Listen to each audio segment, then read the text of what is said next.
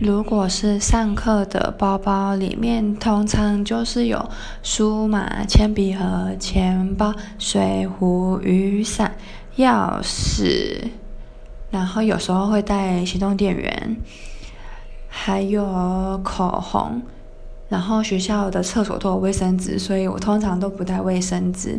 但是如果是出去玩的包包的话，我好像东西也差不多，也是钱包、水壶、雨伞。雨伞一定要，因为太常下雨了。